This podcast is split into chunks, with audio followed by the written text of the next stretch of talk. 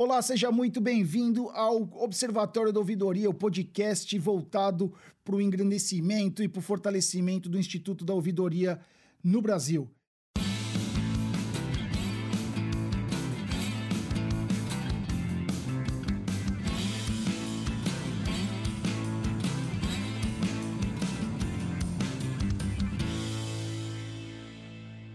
Como é, já é tradicional, a gente em cada episódio traz um enfoque diferente, em cada episódio a gente traz um convidado especial. Hoje a gente vai falar um pouco sobre o perfil do ouvidor e quem vai bater esse papo com a gente é a Cláudia Wharton. A Cláudia é uma profissional com mais de 25 anos de, de experiência em gestão de pessoas, negócios e clientes. Atualmente ela é ouvidora e diretora de ouvidoria do Grupo Mafre. Ela foi responsável por oito anos por uma central de relacionamento com mais de 2.400 colaboradores distribuídos em três sites. Tem formação em psicologia, letras e teologia, pós-graduada em especialização em, neuro, em neurociência e comportamental pela PUC, psicoterapia junguiana pela USP, psicopedagogia, psicodrama pelo Mackenzie, MBA em gestão pela Universidade Alcalá em Madrid, coach pela Sociedade Brasileira de Coach.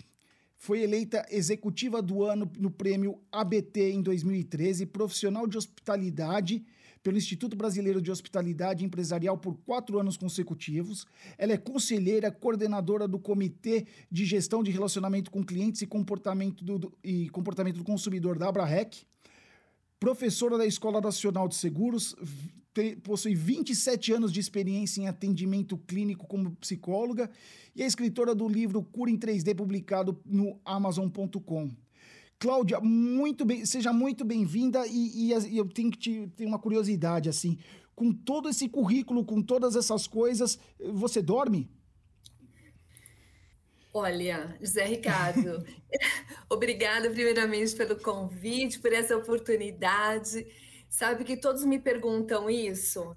A que horas eu durmo? Tá é que eu amo, amo estudar, amo. É algo assim que me motiva, é algo assim que me faz brilhar os olhos, né? Que, que legal. Eu, continuamente estudo. Que, que, excelente. Sem querer fazer, sem querer é, dar um spoiler aí, o nosso próximo episódio vai ser justamente falando sobre produção acadêmica e ouvidoria. Então, quem estiver ouvindo, não perca semana que vem o próximo episódio.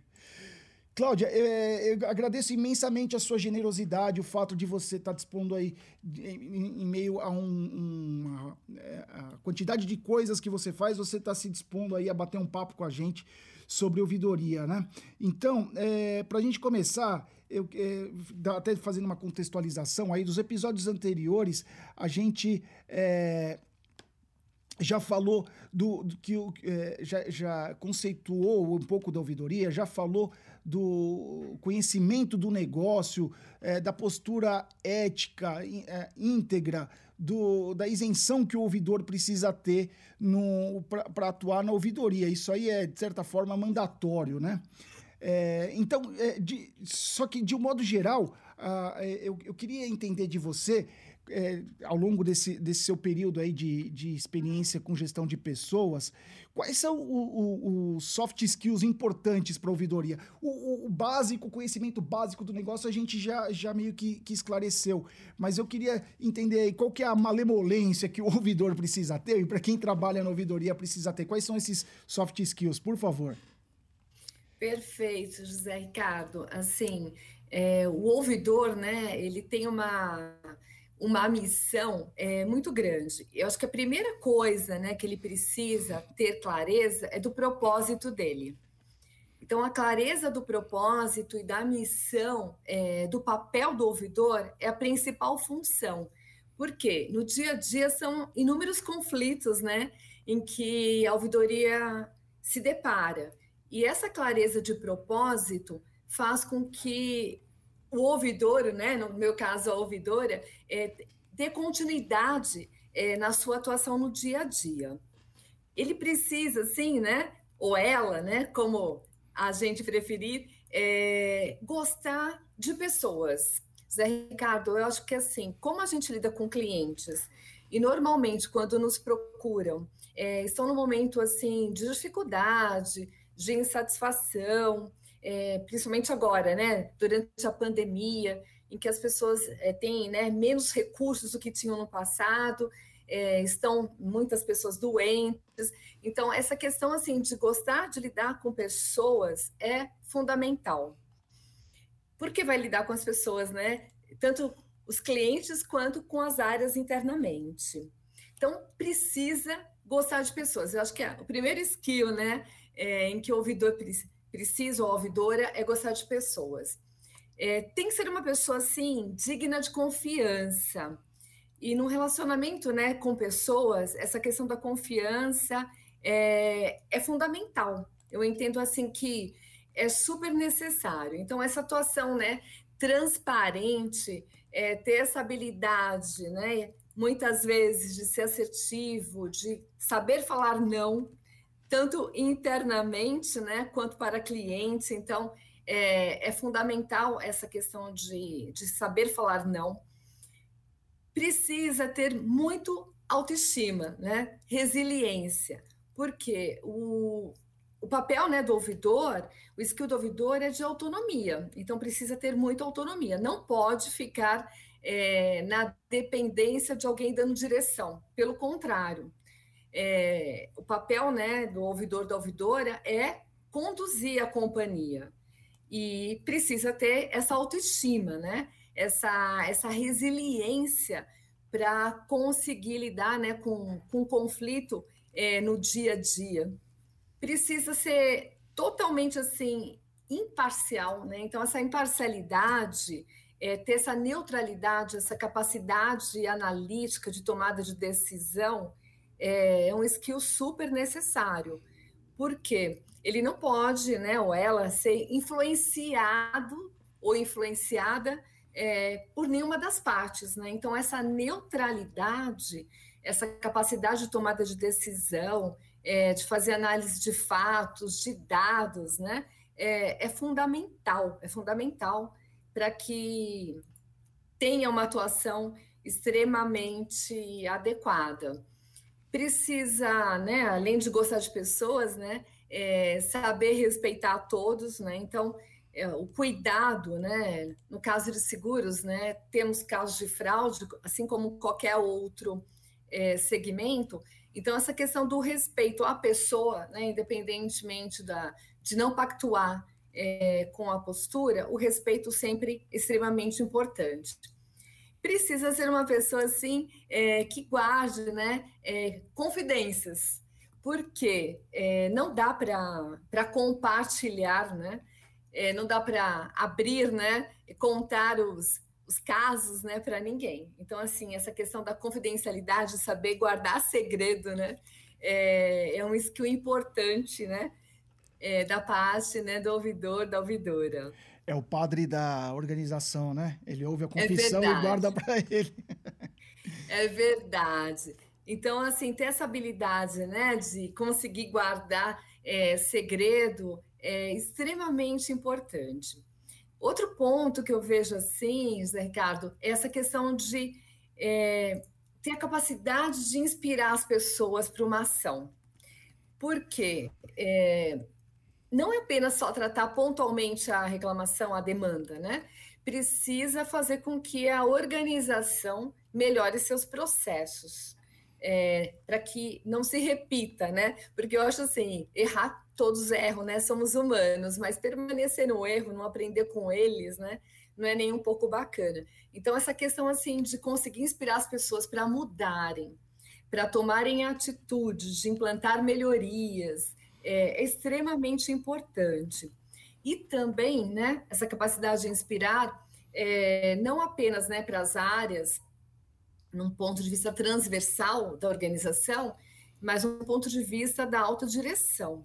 Então, essa questão de inspiração, né, saber contextualizar, né, é, colocar os executivos é, na cena, naquela situação, para a tomada de decisões e até de investimentos, né? Muitas vezes há necessidade de, de investir em algum processo, em algum sistema, é, mudança de algum produto. Então, essa capacidade de, de inspirar né, as pessoas, eu acho que é um skill importante que precisa gerar credibilidade, né? Outra situação eu vejo é essa flexibilidade, né? É, eu entendo assim que a capacidade de ter uma plasticidade cerebral, né, de flexibilizar, né, de se adaptar, é extremamente importante, né, para poder, porque assim o contexto muda muito, é, é continuamente o perfil do consumidor muda, o comportamento dele muda, né, é, de todo cliente. Então assim essa flexibilidade, essa plasticidade cerebral, eu considero que é extremamente importante. É, tem que ter empatia, né? Então, eu vejo assim que essa questão da, da escuta ativa, é, não apenas é, somente conseguir ouvir é, com atenção, mas é conseguir interpretar, porque a gente tem todos os perfis de clientes. É, e muitas vezes nem todo mundo consegue se expressar numa forma assim tão clara, né? É, concisa. Então, essa capacidade de interpretação, é, de entender né, essa vivência, essa jornada desse consumidor, é, passar por ela, né? então não é apenas é, ficar fora do processo, é, também se fazer né, cliente, fazer cliente oculto, então essa capacidade né, é necessária também para que essa empatia de vivenciar a essa jornada do consumidor, identificar o que ele passa, né? se antever a isso também é extremamente importante. É, tem que ter toda uma competência técnica, né? Então, eu entendo que dominar o Código de Defesa do Consumidor é fundamental. É, a gente tem que decorar, né? É, até onde estão os artigos, né? É super necessário e trazer para o contexto do seu negócio também é, do seu segmento, do seu produto. No caso né, de seguros, é, o Código Civil é extremamente importante para o nosso negócio. A SUSEP ela determina inúmeras né, resoluções, circulares, normativos.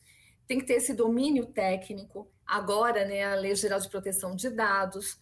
Então, nós temos né, que ter esse cuidado é, na divulgação de dados. Então, essa, essa competência técnica é importante.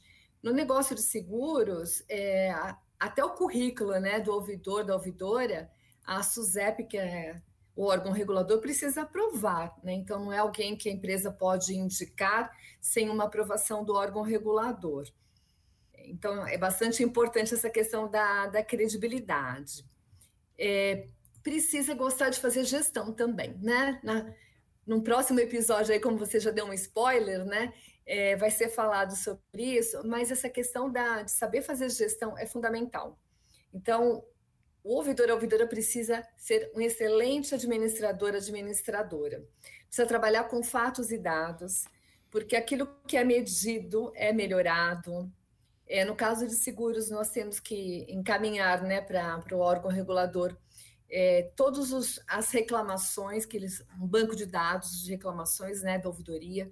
Então, é necessário fazer essa gestão e, principalmente, né, ter ousadia e coragem de reportar essas informações. Né? Então, tem que ter esse skill, saber se comunicar, reportar né, a todos os níveis, ter relatórios que sejam relatórios é, atrativos para os executivos gostarem de ler, né, com infográficos. Então, tem que ser criativo para poder explanar esses dados, para que eles sejam usados de fato no dia a dia. Né? Então, eu acho que a ouvidora, a ouvidora pode agregar extremamente à organização.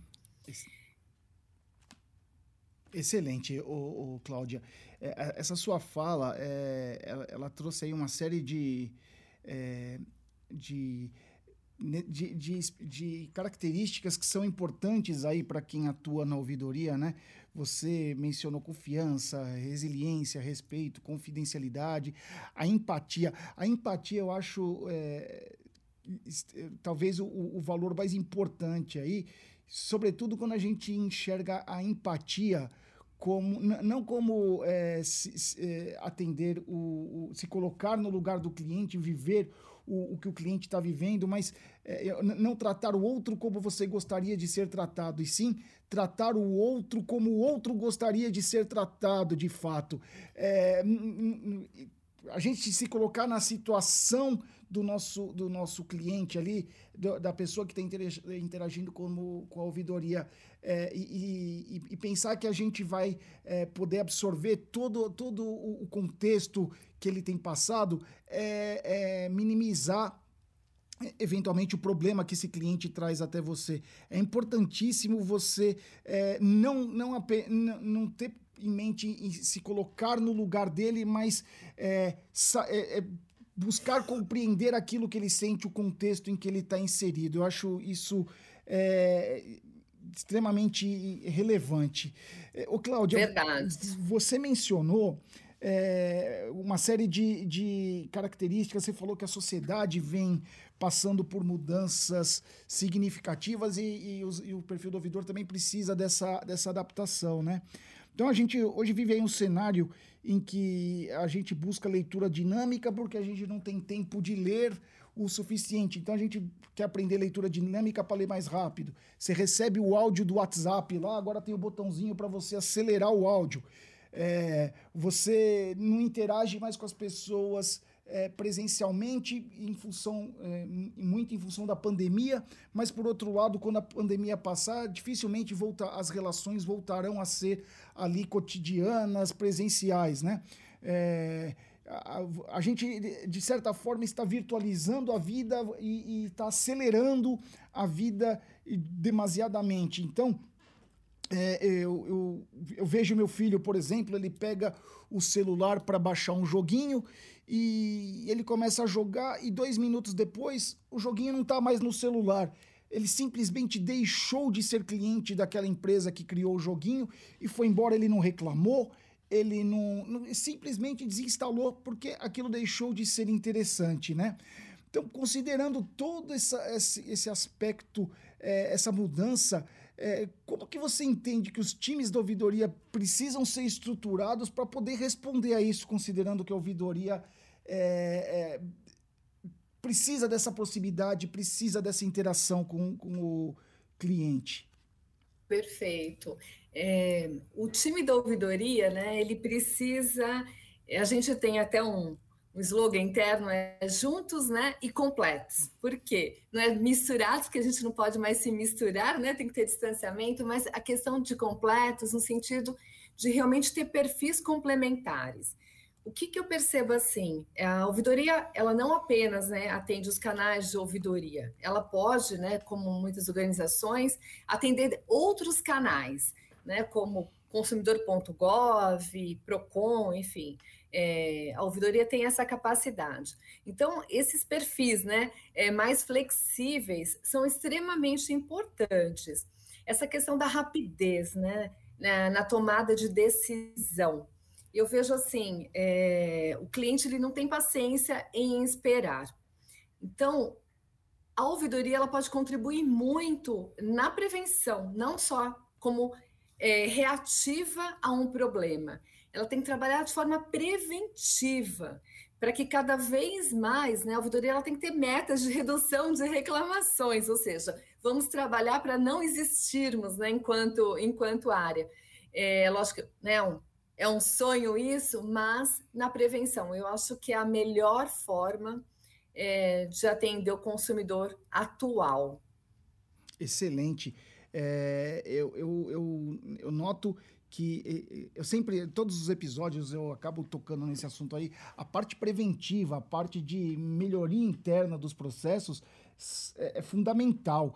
E, e, é, e, é justamente isso mesmo, é atuar de uma forma que, uh, que você possa prevenir isso, haja vista que hoje é, as relações estão cada vez mais voláteis aí, inclusive no, quando a gente está uh, ah, lidando com o nosso cliente, né? Você, Verdade. Você mencionou que uh, o posicionamento da, da, do ouvidor e do time da ouvidoria, podemos chamar assim, dentro da organização precisa ser de, independente, até por, por ser a representação do cliente, ser a voz ou ser o olhar do cliente dentro da empresa, né? Por outro lado, tem todo esse aspecto de que, que, que você é um colaborador da empresa, né? Então, muitas vezes você fica ali num dilema, porque você precisa representar o cliente e muitas vezes é, comunicar internamente que existe um problema ali é, que pode deixar alguém ou, ou alguma área desconfortável. É, como que você entende que deve ser o posicionamento da, da ouvidoria nessa relação? Como conseguir ter um trânsito adequado entre o, a, vo, a voz e a vez do cliente e, e, o fato de você estar ali representando uma empresa com a qual o cliente está se, se relacionando e está reclamando muitas vezes. Eu entendo, José Ricardo, que assim, é, a ouvidoria ela tem que estar numa posição estratégica. Né? Então, ela tem que responder para o primeiro nível da organização ela necessita né, ter total autonomia é, para poder atuar, porque a ouvidoria ela, ela tem uma atuação estratégica, ela é excelente para o negócio, né? Então, essa, essa questão do, da atuação da ouvidoria, ela vai reduzir impacto financeiro é, na companhia em relação a perdas judiciais, é, em relação a possíveis multas né, de reguladores, de órgãos de defesa do consumidor. Então, assim, a organização é, precisa ver a ouvidoria como uma área que não é uma área que gera custo, mas é uma área que reduz custos né, e reduz riscos. E por isso que essa, esse posicionamento né, é, da ouvidoria é fundamental. Quando né, a, a empresa enxerga que a ouvidoria ela trabalha na melhoria, ela, ela traz a voz do cliente para dentro da companhia como algo agregador, em que vai melhorar produto, vai melhorar processos, é, é, ela vai ser uma área bem vista. Então, ela vai ela vai estar tá com sentido de pertencimento na organização, mesmo com neutralidade, com imparcialidade, com autonomia. Então, a forma também como a ouvidoria se posiciona, é, ela leva os assuntos críticos, é, também faz toda a diferença, né? Porque eu percebo assim, é, a maioria das companhias, é, em qualquer segmento, não se leva, né, para os principais executivos os problemas. Parece que é, as áreas tentam sempre, né, esconder aqui quais são os problemas, como se esses executivos não tivessem a capacidade de lidar com situações conflitantes, né?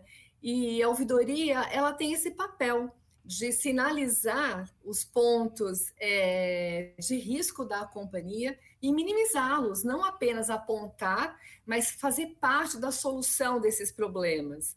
É, sugerir, né, não apenas deixar com que a área assuma a responsabilidade de melhorar ou alterar, mas ela fazer parte da solução.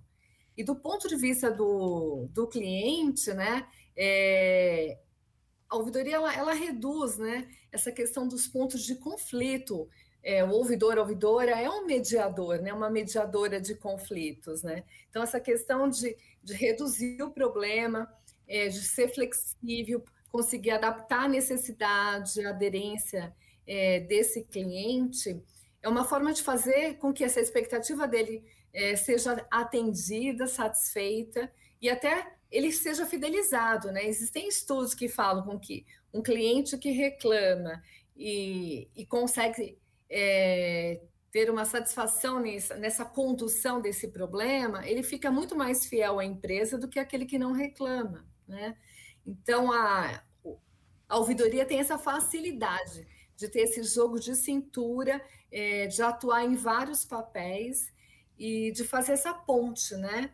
Entre a organização, entre a sociedade e o consumidor, o cliente. Eu, eu entendo que assim é uma atuação é, estratégica, porque tem redução de custos para a companhia, é, tem uma questão de proteção da imagem da companhia. Quanto custa uma marca? Uma marca vale milhões, né? E, e a ouvidoria tem essa capacidade de, de atuar na reputação da empresa. Excelente. É, uma vez que, que a organização consiga é, que a organização, não, uma, uma vez que, que, a ouvidoria consiga alcançar esses objetivos que você tão, tão bem colocou, é, é fatal que ela crie um círculo virtuoso é, ela deixa de ser vista como alguém que está ali para apontar dedos e problemas é, com, é, e, e, passa a ser alguém que está ali representando o cliente e que quer construir junto com as diversas áreas com a qual se, se relaciona, quer construir um, um ambiente diferente, quer construir um, uma, um, é, uma melhoria naqueles processos. No episódio 2 e no episódio 3 aqui do, do Observatório da Ouvidoria, a gente conversou respectivamente aí com a Camila e com a Denise, né? E a, e elas, a, a Camila coment, eh, falou um pouco aí sobre o que a gente chama de ouvidoria por convicção e não por obrigação, né? Porque Bacana. quando eles instituíram a ouvidoria lá atrás, no Sem Parar, eh, não, não, existia um, um obrigatória, uma obrigatoriedade regulamentar. Eh, e, e, e, a, e a Denise depois falando também sobre a ouvidoria interna e as conquistas que, que a ouvidoria interna conseguiu da Pascoaloto.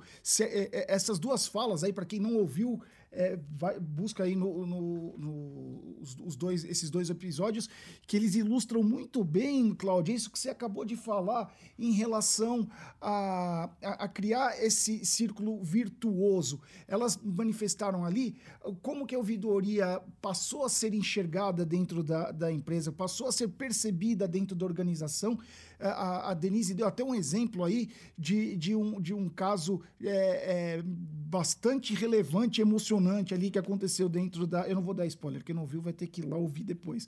Mas, enfim, é, são exemplos de que a ouvidoria ela está ao lado de, de, de quem quer o bem da, da organização. Ela está ao lado de quem quer fazer com que a organização evolua. E isso é um valor agregado, né? Ela gera valor agregado é, nessa questão de redução de custos, de re, melhora de reputação. É, e do ponto de vista de cliente, o cliente ele, ele indica a outro cliente, porque ele, ele sente essa confiança, né? E por isso que o skill, né, é, precisa ser de alguém que estabeleça confiança sempre. Excelente. Para né, todos os lados aí, todos os stakeholders aí. Cláudia, é, é, a ouvidoria ela também pode ser considerada aí como um canal de, de comunicação com o cliente, né? Diferente do, da figura que se faz aí, quando se pensa em ouvidoria, se, logo vem à mente aí a ilustração de uma orelhinha, né? Não necessariamente a ouvidoria só ouve, a ouvidoria fala, a ouvidoria se comunica com os clientes. E, e não só com os clientes finais aí, com o, o, cliente que consome o produto da nossa empresa, mas com os clientes internos, com as diversas áreas, com a, com a gestão, com o, os colaboradores da, das diversas áreas. A, a ouvidoria busca criar aí uma é, uma relação de confiança, uma relação de, de construção de valor. É, e, e, e, quando a gente fala de comunicação, a gente conhece aí uma série de iniciativas, né? Tem é, iniciativas de, de, de, comunicação assertiva, a, a CNV lá, a comunicação não violenta, violenta. Entre, entre outras, né? É, você pode nos apresentar o seu ponto de vista sobre como deve se estabelecer essa comunicação aí eficaz é, pela, é, entre a ouvidoria e os diversos grupos de interesse? Olha, é, essa questão da comunicação, né, é um skill assim fundamental, né, para a ouvidoria. É saber se expressar, né? Tanto que na minha área eu tenho uma pessoa especializada em comunicação. Essa questão de, de padronizar, né, é, toda toda a comunicação, como deve ser feito, é, todo esse cuidado, né? Tanto que a gente chama é, toda essa comunicação de escuta ativa. É o nome que nós demos né, para toda essa comunicação. Inclusive, a gente trabalha até com as linguagens do perdão, porque as pessoas precisam nos perdoar quando nós erramos. Né? Então, existe um estudo sobre as cinco linguagens do perdão e nós trabalhamos as nossas comunicações né, pautadas nessas cinco linguagens para que a gente possa atingir qualquer perfil é, de cliente ali que foi afetado né, por, por, por, alguma falha nessa jornada. E essa questão da comunicação, né, saber dizer não, é, ter essa assertividade, é, não ser violenta, é, interagir com os perfis de pessoas, é, é, fundamental. A ouvidoria ela precisa ter essa flexibilidade né, de saber perfilar todos os envolvidos ali é, todas as áreas né, interlocutoras. Então, essa questão da comunicação é fundamental. Essa questão da clareza, da objetividade, de conseguir expressar, né, contextualizar, né, como eu falei anteriormente, saber contextualizar é fundamental. E essa questão é assim, a, o nosso confronto não deve ser com as pessoas, mas com aquilo que nós discordamos. Então, tirar as pessoas do conflito é fundamental. Trazer a pessoa para a situação, para o fato, eu acho que faz toda a diferença é, nessa atuação da ouvidoria. E a comunicação é fundamental. É, essa, esse feedback contínuo, né, de se rever é, e até fazer né, estudos de casos dentro da, da ouvidoria, nós fazemos muito isso, né, de estudar os casos para como a gente pode aperfeiçoar e ter uma pessoa, né, que é meu caso, eu destinei para olhar essa questão da comunicação, é, é fundamental para que nós possamos avançar e trazer é, soluções e mudanças né, para dentro da organização. Né? Essa comunicação, é, Cláudia, é quase uma arte, né? É uma arte, é quase uma arte. com certeza. É, é, você, você esse, esse, esse perfil, esse perfil é, a identificação dos diversos perfis que a gente conversa ali é importante. Você sabe que com aquele ali uma, você precisa contextualizar, mostrar a dor do cliente e, e, mostrar qual que é o problema envolvido. Já o outro ele quer que seja objetivo. O que, que você quer que eu faça logo para a gente resolver isso? Enfim, é, é, uma arte realmente. Inclusive, isso aí dá até ideias para novos episódios aí do podcast. Verdade. Fica a dica, fica a dica aí para um episódio posterior, aí um convite posterior, hein, Cláudia? É isso mesmo, porque essa habilidade, né? Inclusive agora, né? Eu fiz minha última formação, eu tenho estudado, feito um grupo de estudo com perfiladores, né? Com pessoas da inteligência, né? De alguns governos, né? Não só aqui do Brasil, mas fora. E é sensacional conseguir é, identificar o perfil, né? Desses interlocutores, porque faz toda a diferença. A comunicação é muito mais eficaz, né? Para fazer essa gestão de conflitos. Excelente. O, o Cláudia, é, a gente já vai, vai se encaminhando aqui para o nosso final. A gente teria assunto para passar mais umas duas horas conversando, mas é, o segredo do podcast também é não, não, não ficar extremamente longo, né? longo né? enfim. E também para a gente poder guardar algumas surpresas para os próximos episódios aí, né? Mas antes da gente terminar, Cláudia, eu quero é, agradecer imensamente a tua participação. É, o que você relatou para a gente aqui sobre perfil do ouvidor, é, é, além da vocação que é necessária, né? É, em, em, embora uma série de, de, habilidades você possa adquirir, mas é preciso ter uma vocação. A, a ouvidoria é quase uma profissão de fé, não é isso, Cláudia?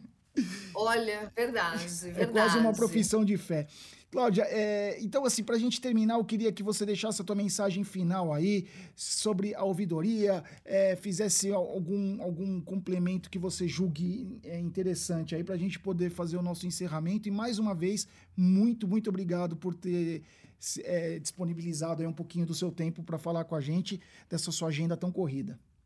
Muito obrigada mais uma vez pelo convite, pela oportunidade. É, a, a ouvidoria, assim, é uma área sensacional. Eu já atuei em diversas áreas, mas, assim, a ouvidoria é uma área que é a, apaixona. É uma área nobre, é uma área que faz transformação, é uma área que tem uma possibilidade de deixar um legado para a sociedade maravilhoso. Então, minha dica, assim, vale a pena é, responder, né? Ao chamado, a essa vocação da ouvidoria, porque ela faz a diferença né, na carreira e na vida de muitas pessoas. Né? É uma área brilhante. Super indico. Excelente. Ô, Cláudia, é, você é o sexto episódio que a gente está gravando aqui, com todas as outras pessoas que eu gravei eu fiquei com vontade de gravar outros episódios. Tem uma série de assuntos para discutir com as outras pessoas também. Pelo visto, a gente vai ter que fazer um episódio aí de umas três horas para colocar todo mundo junto, senão a gente não vai conseguir é, falar tudo que a gente gostaria. É, para os amigos, para as amigas que nos ouviram até agora, eu quero agradecer imensamente, convidar para é, acompanhar o Observatório da Ouvidoria, acompanhar os episódios anteriores, se você ainda não ouviu. Convidar para a semana que vem acompanhar o próximo episódio. A gente vai falar um pouco sobre a produção científica dentro da ouvidoria. O convidado também é sensacional. E, enfim, até quem nos acompanha até agora, eu deixo um, um, abraço gigantesco, um agradecimento imenso. E muito obrigado. Cláudia, obrigado mesmo e até a próxima. E até. José Ricardo, um super abraço e a todos.